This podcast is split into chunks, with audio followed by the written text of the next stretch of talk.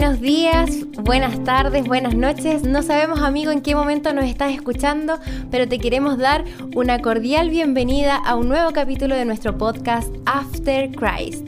Yo soy Consuelo García y te quiero eh, invitar a que puedas quedarte con nosotros a escuchar este mensaje que Dios tiene para ti. Pablo, ¿cuál es el nombre del capítulo del día de hoy?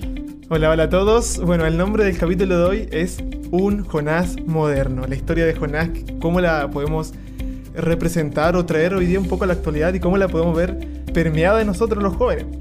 Wow, es un tema bastante interesante. Yo creo que muchos nos hemos sentido alguna vez como Jonás. Así es, se viene buenísimo, se viene on fire, como se dice. Y bueno, Consuelo, yo estoy feliz.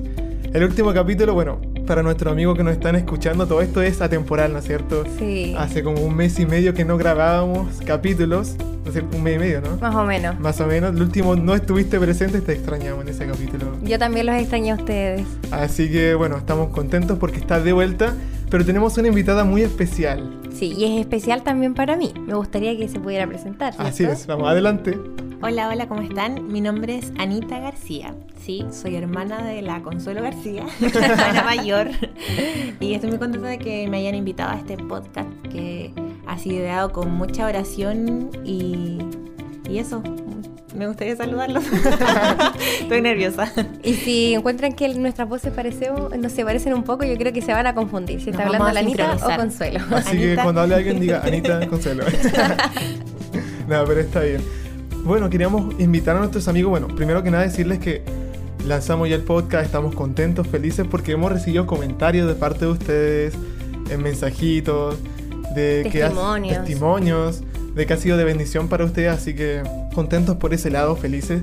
Y queremos invitarles para que sigan compartiendo los podcasts, los capítulos, para que si nos quieren enviar un mensaje, una pregunta, una duda o su impresión sobre esto, nos puedan escribir por el Instagram oficial. ¿Tenemos Instagram? Sí, tenemos Instagram con el mismo título del podcast, After Christ Podcast. Así es. Así que vamos a estar respondiendo también sus dudas, comentarios y y nada, agradecerle a ustedes porque realmente todo esto lo estaba guiando Dios y es un trabajo muy lindo para nosotros también. Muy bien, vamos a comenzar entonces, no sé... Bueno, hablamos de Jonás. Jonás así es, un así poco es. De Jonás. Hay un versículo que se encuentra en Jonás, capítulo 1, versículo 3, que dice así. Jonás se fue, pero en dirección a Tarsis, para huir del Señor. Bajó a Jope, donde encontró un barco que zarpaba rumbo a Tarsis, pagó su pasaje y se embarcó con los que iban a esa ciudad, huyendo así del Señor. Todos conocemos la historia de Jonás y aquí tenemos un mensaje pero explícito. ¿Qué quería hacer Jonás? Huir de la presencia del Señor. Sí, hablábamos al principio, ¿no? Jonás huyó de la misión, huyó de su presencia. Dios le mostró su voluntad, le mostró lo que quería para él. Le dio la directriz, la orden, por aquí, anda a hacer esto. Pero Jonás se fue por el otro lado. Entonces nosotros cuando hablamos de un Jonás moderno, el nombre de nuestro capítulo de hoy, hablamos muchas veces de, personas, ¿no? Que, bueno, yo creo que todos los que estamos escuchando este podcast quizás en algún momento hemos sido como Jonás.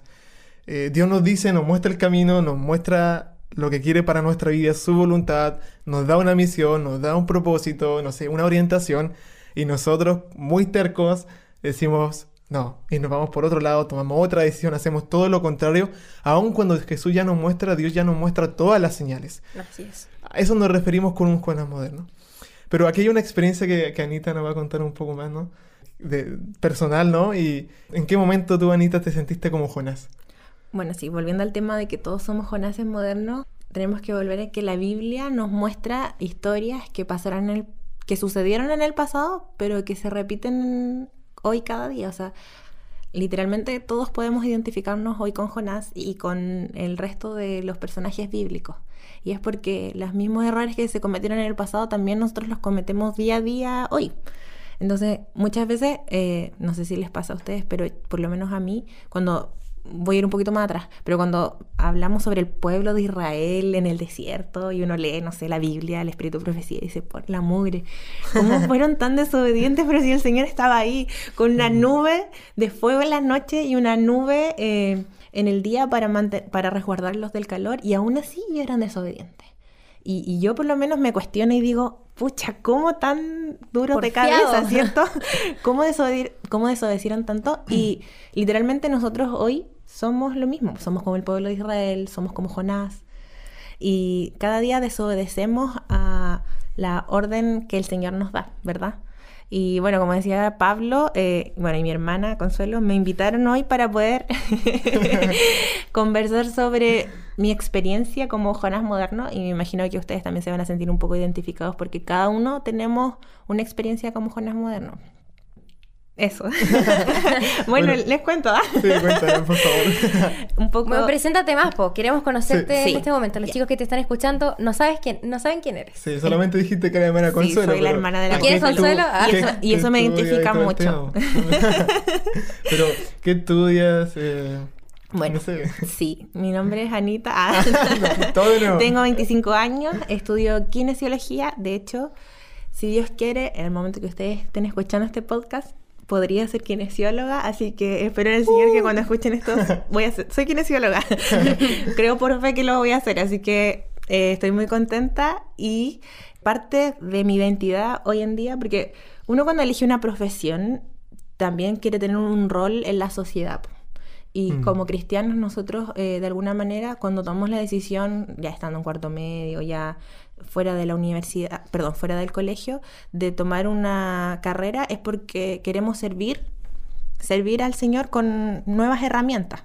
Y dentro de, de eso yo tomé la decisión de estudiar kinesiología porque quería servir al Señor. O sea, como cuando uno es chico y escucha las historias de las misiones, no sé si a ustedes les ha pasado que uno soñaba, idealizaba mucho el tema de la misión Sí. y ya, sí, de alguna manera se ideali- se idealiza mucho y uno quiere tener una carrera del área de la salud para poder llevarlo a cabo. Y parte de eso es por lo que decidí tomar una carrera del área de la salud. Pero estando ya dentro de la universidad, tuve muchos conflictos personales, internos, y también me solté de la mano del Señor. Entonces, esa identidad de servicio que uno toma para poder entregar la misión, uno también la pierde. No sé si a ustedes les pasó en algún momento. Yo creo que algo que recalcar, bueno, nosotros con Pablo estudiamos acá en Lunach y es una universidad especial. Es la Universidad del Señor con un ambiente súper lindo, un ambiente súper grato, un ambiente para poder desarrollar los talentos. Y sabemos que también el objetivo de Lunach es poder formar misioneros para, para Cristo. Pero Anita no tuvo esta experiencia. Anita estudia en una universidad tradicional, donde los objetivos son distintos. Entonces yo creo que igual eso afecta y le está afectando a muchos jóvenes que están escuchando este podcast, que quizás se sienten solos en el lugar donde Mm. se encuentran, que quizás son el único dentista en- De su curso. de su curso, de su De universidad. la universidad. Yo era la única, o sea, nunca conocí otro dentista en mi universidad. Y igual hay que recalcar que mi UE es como chiquitita porque es una sede, teníamos cuatro carreras, pero literalmente nunca conocí otro dentista. Entonces, esa soledad y sumarle a que yo estudié en un colegio adventista, vivía en una villa adventista, respiraba adventismo. Literalmente yo era adventista de los pies a la cabeza y irme a una universidad que no fuera adventista o con gente que no compartiera mis mismos principios fue chocante. Y eso en el, en el transcurso de los años fue absorbiendo mi ser. O sea, yo realmente después ya no, no vivía el cristianismo, o sea, allá de, del adventismo, no, más yo me identifico como cristiana. Entonces, es tremendo porque uno pierde su objetivo inicial, que como comentaba era, no sé, entregar esta carrera al servicio del Señor y al final te empiezas a ver que las notas, que los trabajos, que tenés que cumplir, que vamos de carrete, que la música nueva, que mira este cantante, que hay un concierto, que no sé qué, que no sé cuánto, y el objetivo deja de ser el mismo. Ese es el primer paso. El segundo paso, dejamos de ir a la iglesia porque ya simplemente uno no lo encuentra interesante. No están los papás ahí. No, o sea, uno tienes el libre albedrío. Y de alguna manera al estar en tu casa tú igual te sientes resguardado. Y después dejas de orar, dejas de leer la Biblia. Y si ya no tienes todas esas cosas que te unen al Señor, que es la comunicación directa con el Señor, ya no tienes nada que te una a Dios. po. Entonces uno ya pierde literalmente el objetivo y te empiezas a preocupar de otras cosas que no, que realmente que el Señor no quiere. Y eh, bueno, eso fue lo que me pasó a mí. Ya estaba perdida en el mundo, O como sea, ya introduciendo el tema. O sea, sí, más que nada, según, no sé si yo te estoy entendiendo bien, como que tú buscaste esa carrera porque querías servir al Señor. Claro, y, Esa tu intención. y estando ahí me perdí en el te objetivo. inicial. desorientaste Claro. porque te desconectaste de Dios, el ambiente, la identidad quizás. ¿Cómo fue ese proceso? Yo creo que, ¿cómo fue que decidiste de que la salud iba a ser la rama por la cual tú ibas a servir al Señor. Yo creo que muchos de los, de los jóvenes tienen esas dudas.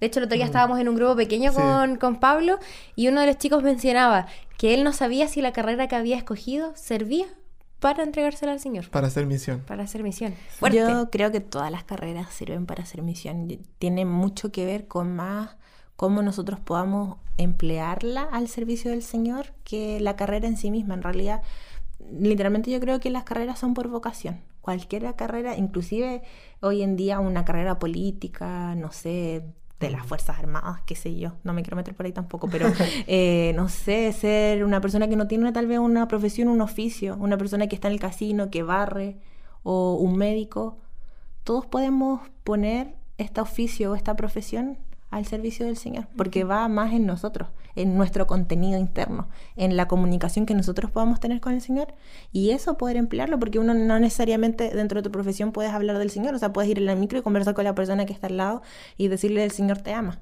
Pero cuando nosotros estamos vacíos por dentro, es imposible que lo hagamos en la micro, en la calle, en la universidad, en el hospital, en la sala de clase. Mm.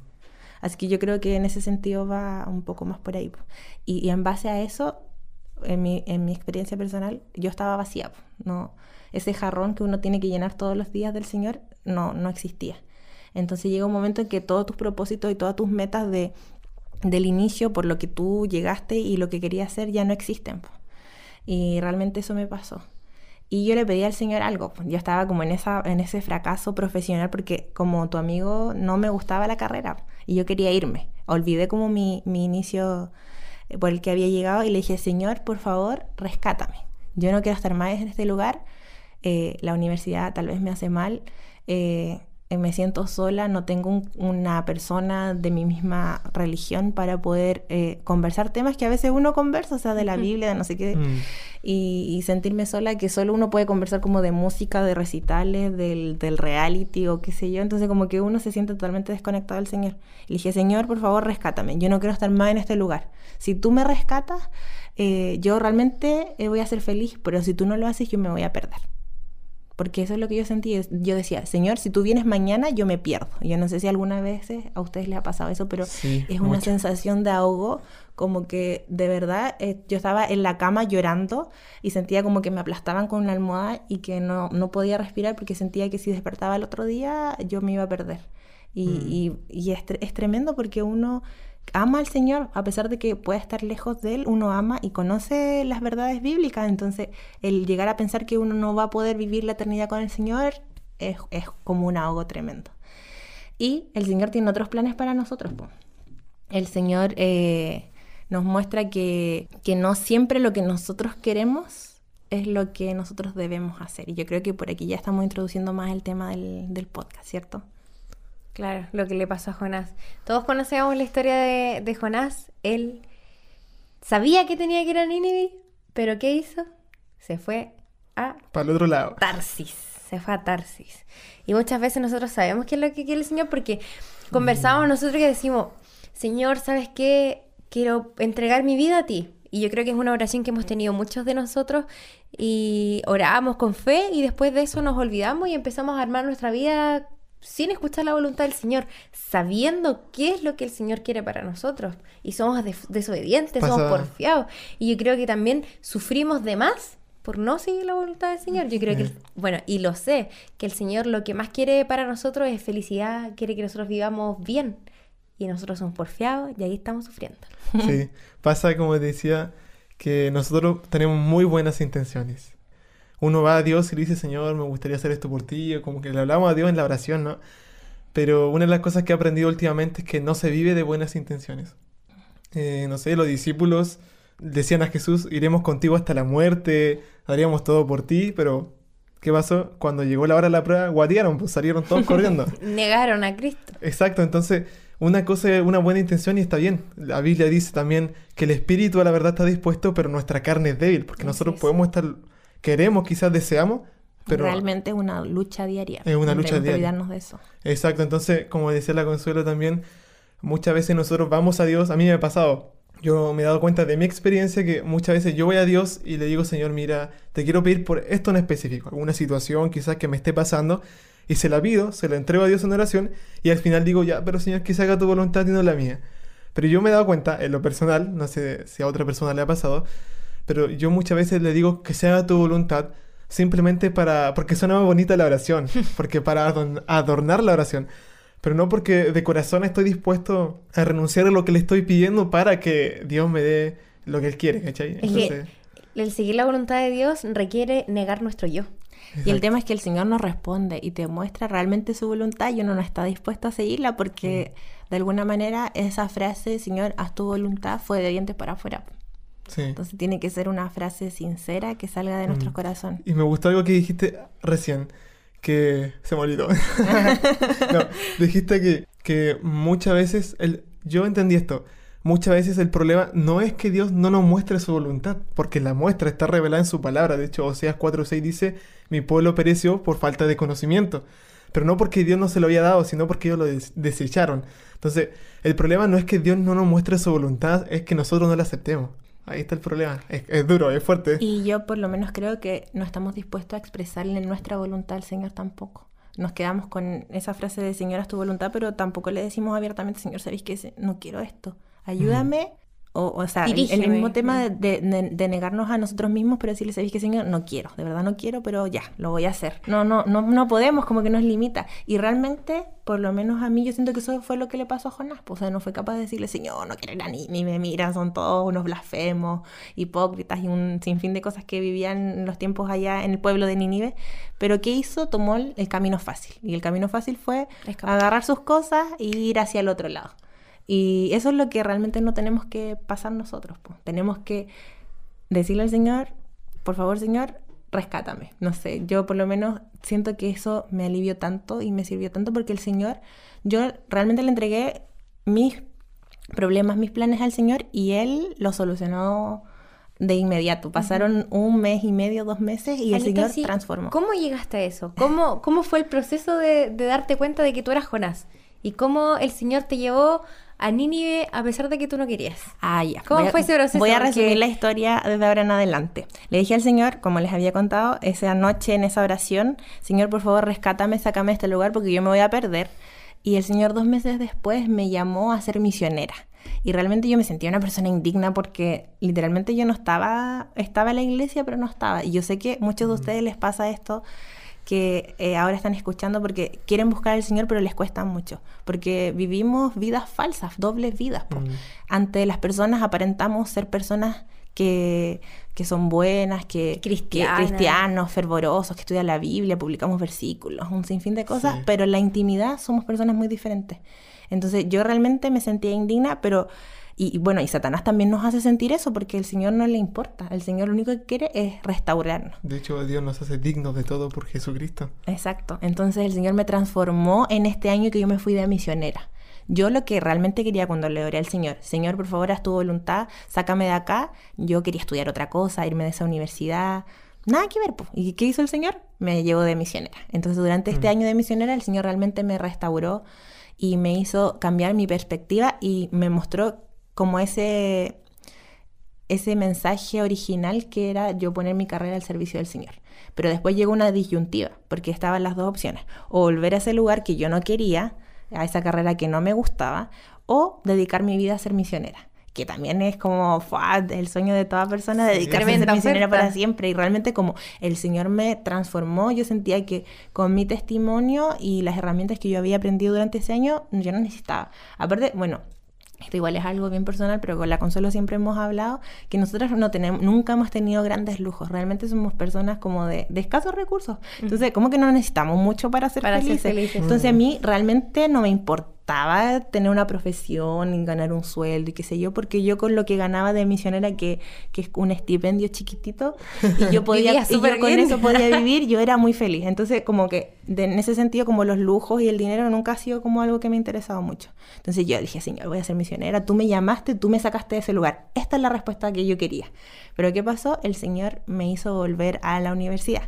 Y, y bueno, aquí es, es como el punto de quiebre, yo creo que de que a todos como cristianos nos puede pasar. Porque yo le dije al Señor, por favor, rescátame. El Señor me rescató. Señor, por favor, muéstrame tu voluntad. ¿Debo seguir en la universidad o debo ser misionera? Y el Señor me mostró que debía volver a la universidad. Pero ahí está en cada uno en tomar la decisión de hacerlo o no hacerlo, porque tenemos libre albedrío. O sea, el Señor puede que nosotros eh, tomemos la decisión que Él quiera, pero también nos deja no tomarla. Pero el tema es que si nosotros no la tomamos, tenemos por seguro que el éxito no está garantizado. Esa es la ventaja que nosotros tenemos por sobre todo el resto de la humanidad, el tener una comunicación con el Señor y el, que el Señor nos muestre sus directrices y nos diga, Pablo, tú tienes que hacer esto, es que tienes el éxito garantizado. Y el resto no mm. tiene eso, pero literalmente nosotros nos negamos a ser exitosos, a ser personas felices. miedo al éxito. De verdad, porque, ¿por qué? Porque estamos más atados a lo que nosotros queremos que a lo que no. Y como ya terminando la historia, yo volví a la universidad, terminé, bueno, ahora estoy terminando mi carrera y amigos, de verdad que el Señor ha transformado mi vida de maneras increíbles. Yo esta carrera, al principio, como les dije, la, lo estudié para dedicarle al Señor, qué sé yo, pero de entre medio la odiaba. Yo de verdad que odiaba ir a la universidad, odiaba estudiar, todo me parecía fome y desagradable pero el Señor este año ha transformado todos esos pensamientos y me he dado cuenta que me encanta, de verdad que es una cosa que me apasiona, que a pesar de que me cuesta mucho levantarme en la mañana, llego muy cansada en la tarde, es algo que cuando yo estoy allá me siento una mujer plena. Poder conversar con las personas, poder entregar soluciones a sus problemas y, y además como poder mostrar el método de Cristo que a través de las acciones eh, uno no necesita predicar literalmente que el, Señor te ama, sino que mostrarle a través de nosotros cómo es el Señor también. Entonces yo me doy cuenta que realmente esa era la voluntad del Señor. Y estoy muy agradecida de no haber sido obstinada y haber decidió volver, así como, perdón, como Jonás tuvo que volver también, porque, bueno, el Señor lo remeció y todo, y, lo, comió el pez, estuvo tres días en el mar, lo vomitó, ya no le quedó otra que volver. Y realmente el Señor también transformó la vida de Jonás, porque tuvo que volver, y, y el Señor mostró grandes cosas en el pueblo, porque Él fue un ente de transformación para un millón de personas que realmente se entregaran a los pies del Señor. Entonces nosotros muchas veces igual somos egoístas y pensamos en un yo. Yo estoy mal, yo estoy triste, no sé qué, no sé cuánto, pero el Señor también nos necesita a nosotros para poder entregar esperanza y soluciones al resto de las personas. Interesante. Creo que resumiste demasiado bien tu historia. Queríamos más detalles, algo más de sazón. Hay, hay, algo que tú decías antes de, de, de comenzar la grabación, ¿no? Nos compartías un versículo que, te fue muy clave para ti. ¿En qué circunstancias fue? Justo en este momento estoy en blanco, no recuerdo la cita, pero dice, clama a ti, yo te responderé y te mostraré gran, cosas grandes y ocultas que tú no conoces. Y realmente ese versículo fue clave para mí. Clama a mí y yo te responderé. Amigos, voy a hacer un llamado a lo pastor Bullón. de verdad, que si ustedes oran al Señor y le dicen qué es lo que necesitan y qué es lo que quieren y están realmente dispuestos a entregar sus propósitos a las manos del Señor, tienen el éxito asegurado. El Señor nos va a responder y nos va a mostrar cosas grandes y ocultas, cosas que nosotros no pensamos, que no nos imaginamos. Y aquí recuerdo la imagen que me mostraste antes de ah, empezar. Yo quería decir eso. te lo dejo, ¿no? te lo dejo. compartíamos con la Anita una imagen que en un momento también clave de mi vida justo me, se me vino a la mente. Yo la había visto hace tiempo y se me vino a la mente. Y sale, no sé si ustedes la han visto, pero sale una niña pequeña con un peluche. Vamos a compartirlo el día del capítulo en el Instagram. No, ahí nomás. No, lo vamos a hacer. Y vamos a. ¡Ay, me confundiste! pero la niña con. Sale la niña, la niña con, un, con un peluche pequeño. Y sale Jesús pidiéndole el peluche a la niña. Y Jesús atrás, en sus espaldas, tiene un peluche mucho más grande mucho más, más hermoso, más lindo. Entonces, eh, yo me ponía a pensar en esta imagen de que muchas veces nos aferramos a un peluche pequeño. Muchas veces ese peluche pequeño quizás es nuestra zona de confort, quizás son cosas que no queremos abandonar, cosas que no queremos dejar. Y cuando, cuando Dios nos pide que le entreguemos eso es porque nos quiere dar algo mejor, algo mucho más grande, algo mucho más precioso. Pero tenemos que abandonar algo. Y ahí va la, la confianza también que tenemos que tener en Dios. Porque Dios, para darnos lo mejor, también nos pide que dejemos eso que nos estamos aferrando. Eso que quizás eh, puede ser en el momento bueno, pero Dios tiene algo mucho más bueno que eso, mucho mejor que eso. Entonces requiere también de entrega, de, renunciar a algo, renunciar a nuestra zona, renunciar a nuestros sueños. Y ahora me acordé de una frase que compartí el otro día con una persona, que para entrar en los sueños de Dios tenemos que renunciar a nuestros propios sueños. Eh, para hacer la misión de Dios, para hacer la voluntad de Dios, Dios va a pedir que renunciemos a lo que nosotros también queremos. Y Jonás, tristemente en, en el principio no lo había entendido, porque él tenía otra visión, él tenía otra idea, tenía otro camino que seguir y no quería, por miedo quizá, por otras razones, pero él no estuvo dispuesto a renunciar a eso. Y cuando ya pasó el tiempo, se lo comió este gran pez, ¿no? Y pasó todo lo que tuvo que pasar, que tristemente se lo po- podría haber ahorrado, recién va, a- acepta el llamado de Dios. Y Y ahí, ju- justamente eso es lo que de alguna manera el Señor quiere ahorrarnos. Cuando Hacemos- nosotros decidimos realmente hacer la voluntad del Señor y con fe y oración, a pesar de que esa decisión no nos agrada y no nos guste, nos ahorramos muchos problemas. exacto. Nos ahorramos que nos tiren al mar, nos ahorramos que nos traiga un pez y estar tres días en ese gran pez lleno de basura y mucha pudrición y después ser vomitados y Sí. tirados a una playa y tener que caminar kilómetros y kilómetros y literalmente como dice esta frase, volver con la cola entre las piernas, Mm, nos ahorramos todo eso. Pero muchas veces, a pesar de eso, yo siento que el Señor eh, lo permite y nos ayuda a nosotros para crecer como cristianos. Y bueno, no sé si tiene mucho que ver con, con, lo, con el- la temática de Jonás, pero recuerdo una frase del Espíritu Profecía que hablaba de José. Cuando José fue vendido eh, por sus hermanos, el Señor siempre tuvo un propósito maravilloso para José. Él siempre iba a ser el segundo más grande del imperio egipcio y iba a poder ayudar a su pueblo a poder eh, Subsistir su- de esta hambruna. subsistir de la hambruna. Pero obviamente la voluntad del Señor nunca fue que sus hermanos lo vendieran. Pero el Señor realmente permite esas cosas no porque sea su voluntad, sino porque nosotros tenemos libre albedrío y Él nos iba a imponer entre esas cosas. Entonces, hasta las cosas más malas que nos pueden suceder, que en este caso fue José, que lo, imagínense que te venda tu hermano, yo amo a la Consuelo y que la Consuelo me vendiera, sería terrible, Imposible. Ah. terrible. Posible, pero, pero sería terrible. Tienes razones. Entonces, qué dolor más grande que ese.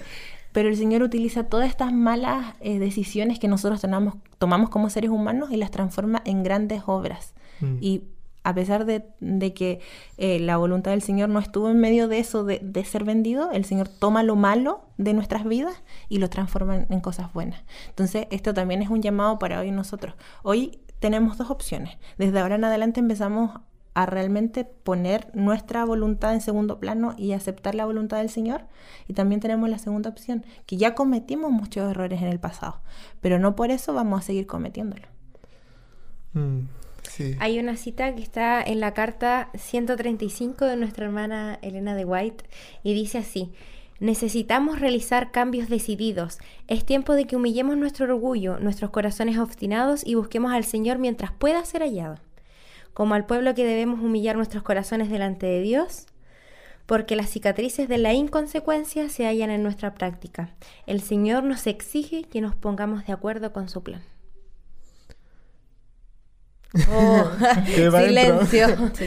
El. Señor nos exige que nos pongamos de acuerdo con su plan, porque Él aún puede ser hallado. Va a llegar un minuto en que ya no vamos a poder encontrar al Señor. Es verdad, verdad.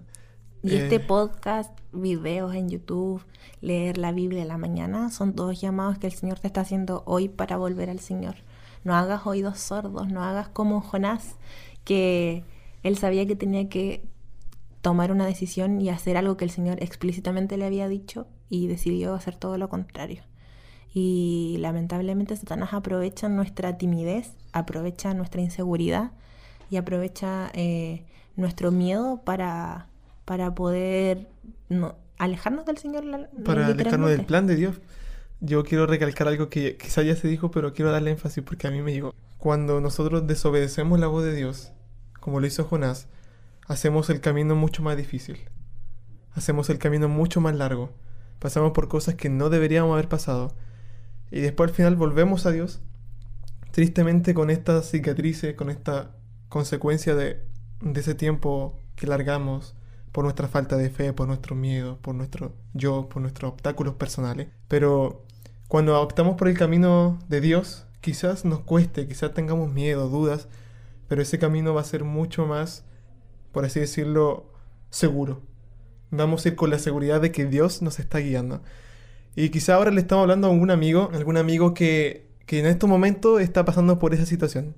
Quizá ya desobedeció la voz de Dios, no escuchó su voluntad y ahora se siente desesperado porque le están yendo, están pasando muchas cosas malas, quizás eh, las consecuencias de sus propios actos, de alejarse de Dios.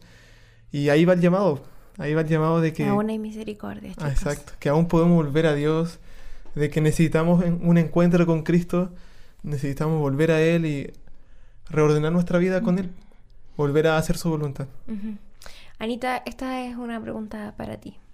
Tú que pasaste por, por un periodo de tristeza, un periodo de pena, un periodo donde tú no querías nada con el Señor.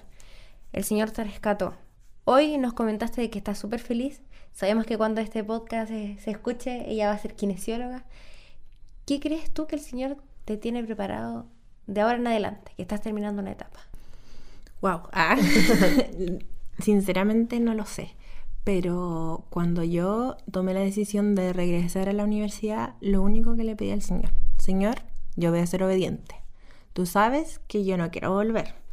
Tú sabes que a mí no me gusta esta carrera. Pero sabes, yo lo voy a hacer igual. No porque yo quiera, sino solo por obedecerte a ti. Tenlo en claro, pero solo te voy a pedir una cosa. Yo no me voy a preocupar por el futuro, solo tú encárgate de cuando yo termine y sea profesional de tener algo para mí. Esa fue mi oración en ese momento. Y de ahí en adelante, lo único que me aferraba era esa oración. Ya los siguientes años que me quedaba en la universidad y que lo seguía pasando mal, solamente que con una perspectiva diferente, pero tal vez las mismas cosas me te, llenan la cabeza y, y Satanás te susurra también un montón de cosas malas. Yo lo único que me aferraba era, no te preocupes, a ti no te gusta esto, tú lo estás haciendo igual porque el Señor quiere y el Señor tiene algo maravilloso preparado para ti después. Hoy no sé si voy a trabajar, si voy a encontrar trabajo porque realmente las cosas están difíciles o si me voy a ir de misionera a la China, a Japón, a Chacay al Norte. de ahí somos. Literalmente no sé, pero solo sé que el Señor, si me hizo llegar hasta donde estoy, no es en vano. Así que esa, es mi, esa es mi única seguridad. Qué bonito. Y, y bueno, quiero recalcar algo que mencionabas tú, Pablo, es que bueno, no sé si lo decías, pero lo pensaba mientras, mientras tú lo conversabas, que eh, la voluntad del Señor se va a realizar igual. Y hoy en día la voluntad del Señor es que nosotros eh, nos preparemos y el Señor va a volver muy, muy pronto. Eso va a suceder. Tú estés preparado o, no, estés preparado. Entonces, al igual que, volviendo al tema de José, José estaba... Eh, hecho para poder ser líder y salvar a su pueblo en ese instante. Y eso iba a suceder, lo vendieran o no lo vendieran. Entonces, eh, amigos, nosotros, eh, eso va a suceder sí o sí. Y está en nosotros poder prepararnos para ese día. Y otro, otra cosa que también se me vino a la mente es que muchas veces, como les mencionaba, Satanás nos susurra un montón de cosas en el oído y nos dice, tú Pablo no eres digno, ¿Tú qué, qué, te crees que estás haciendo hoy en día un podcast con la Consuelo? mira tu vida espiritual, mírate a ti, mira Consuelo, todas las cosas que, que haces, tu carácter, que sé yo, un montón de cosas. Y, y Satanás nos susurra y nos susurra esas cosas en el oído. Mira, Anita, todo lo que viste en el pasado y ahora tienes cara para venir y hablar del Señor. Siempre. Y bueno, y a, ti, amigo que nos está escuchando, me imagino que también te susurra un montón de cosas en el oído. Pero... Muchas veces enrostra el pecado más doloroso. Sí. Justamente, entonces, eh, sinceramente, no tenemos que aferrarnos a eso. Tenemos que soltar esa, esa piedra que está atada, a nuestros pies y es como un peso muerto que, no, que vivimos con eso y realmente soltarlo y que el Señor eche esos pecados o, o esas cosas malas de nuestra vida al fondo del mar y entregarnos al Señor porque el Señor ya lo olvidó y solo nosotros lo recordamos pero el Señor ya lo olvidó y cada día nos da una nueva oportunidad. Y no porque hoy tomemos una mala decisión, mañana no vamos a poder tomar una buena decisión. Y viceversa, no porque hayamos vivido una linda experiencia con el Señor, como a lo mejor el testimonio que les puede haber contado, no significa que yo no me voy a equivocar en el futuro. Pero lo único que tengo por seguro, y también ha sido una oración constante que le he hecho al Señor, Señor, no me voy a rendir me caiga 10.000 y una vez, yo me voy a volver a parar y lo voy a volver a intentar. Y realmente es un llamado que quiero hacer para todos nosotros porque nosotros no vivimos una vida perfecta, somos mm. cristianos imperfectos. Y muchas veces vamos a cometer mil errores y muchas veces vamos a volver a hacer este Jonas moderno que no vamos a tomar una decisión correcta. Puede ser en los estudios, puede ser en el ámbito amoroso, que es donde muchas veces nos equivocamos mucho. y eh, en decisiones de trabajo, de amistades, un montón de cosas, pero no por habernos equivocado no vamos a poder tomar las decisiones correctas. Y muchas veces Satanás se toma de eso y no nos y nos Deja ata de tal manera que no podemos tomar las decisiones correctas sabiendo cuál es la voluntad del Señor. Ok. La verdad, yo creo que ya se dijo todo. Sí. Creo que está clarito como el agua. Muchas gracias, la verdad, Anita, por compartirnos tu experiencia, tu testimonio. Nada que decir. Creo que una frase que va a englobar todo esto va con el título de nuestro podcast. Pudimos ser Jonás, pero después de conocer a Cristo ya tenemos que vivir una vida con rectitud, o al menos intentarlo. Y como decía Anita, si volvemos a ser como Jonás, intentémoslo de nuevo una y mil veces hasta que... No nos rindamos. Exacto. Porque Cristo viene pronto. Así es. Y no nos olvidemos de que Cristo viene pronto. Y no nos olvidemos de que Cristo viene pronto. Y no nos olvidemos de que Cristo viene pronto. Bien, muchas gracias Anita por todo. De nada, gracias por la No invitación. sé, Consuelo, algo que decir antes de orar. No, nada que decir, ya está todo Que dicho. compartan el podcast.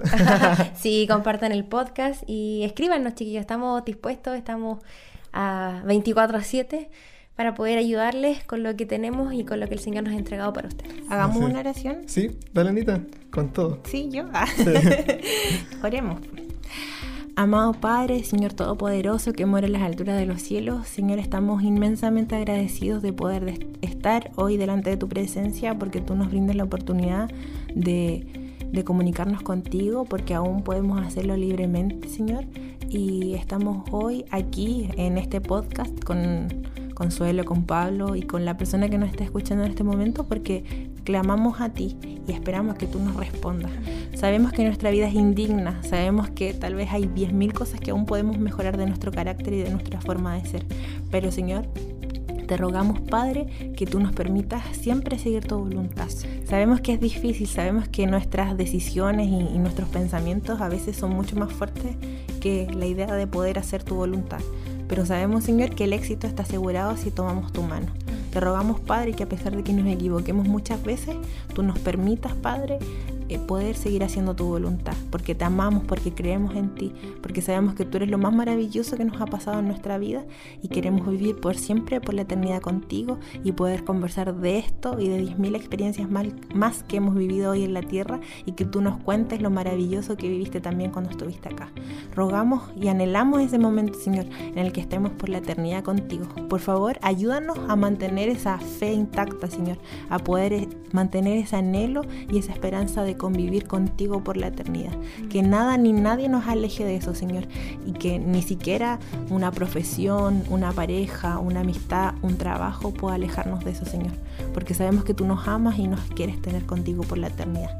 Te rogamos por todo esto y para que tú nos sigas ayudando en el nombre de Jesús. Amén. Amén. Amén.